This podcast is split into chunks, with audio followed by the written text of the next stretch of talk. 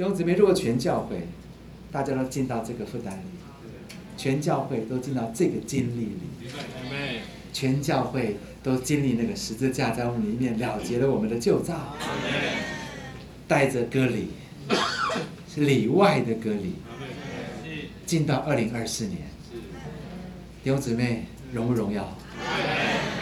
到处是神，到处是复活。亚伯拉没做什么，就繁茂的复活。我们拼了命结了一个果子。我常想主啊，那是人工，不是神工。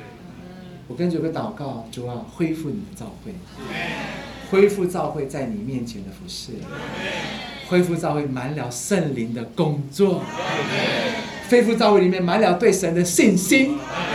不是我，是你。连亚伯拉罕他不是他不是第二次卖老婆吗？那么第二次不是第一次还好嘛？就算了嘛，承认自己失败吗？第二次不是还是很软弱吗？神那里不是在为亚比米勒王祷告吗？亚比米勒还竟然有了生育了。神是因为亚伯拉罕刚强而听他的祷告吗？一点不是，是当神看亚伯拉罕，他是站在新人的地位上，站在基督的恩典上，神要把祝福赐给我们。亲爱的弟兄姊妹，不是因为我们好人得救，是因为神要他们得救。我需要接受这个割礼，我要接受啊，在神面前的侍奉，叫神能够真正的出来。在旧约所有的记录都是死记，线上就死了，还没摆上去就死了，因为已经被宰杀。但这边说是活祭耶，本来是死的，后来变活的，他经历了什么死而复活？Amen，经历了死而复活，真正的身体线上不是看你能，是因为你不能。像亚伯拉罕那一次，他不是羞惭的卖了姊妹吗？在那里那个祷告是不是线上啊？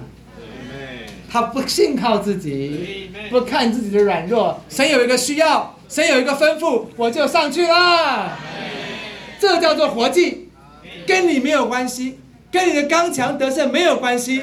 只在你愿不愿意将自己更新的献上给神，神不问你能还是不能，只要你愿意摆上祭坛上顺从这位神，你就成为那个活祭，经历基督的死与复活。严格说起来，神不在意你侍奉的好还是不好，神在意你这个侍奉是出于你的灵，还是出于你的魂。神在意的是源头是什么。我们读到以撒跟以斯玛利的故事，以斯玛利也是弟兄啊，是弟兄啊。他的源头是在旷野，他所的工作就是射箭、弓箭。那弓箭是什么乐趣呢？我把你干掉，我就赢了，懂吗？我赢你嘛，我就是要赢你嘛。他的动机是想要赢。但是呢，我们不是在那里，我们是在吃活水井，栽种生命。你的源头是活水井还是旷野的井呢？求主怜悯我们，真正的侍奉是灵里的侍奉。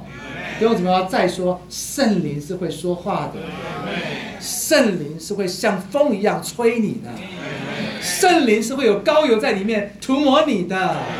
你在哪里侍奉啊？必须要有灵。我们不要像有一个人啊，在那里学着保罗赶鬼。喊一样的名字，学外面的花样，那是不灵的。